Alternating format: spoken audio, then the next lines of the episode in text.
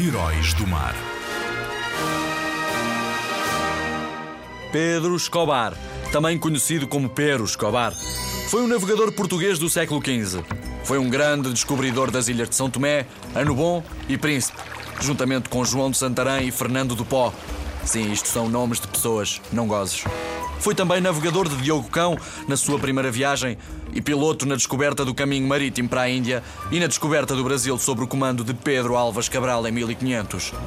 Grande Pedro Escobar, o teu nome tem de ser lembrado por muito tempo. Bravo!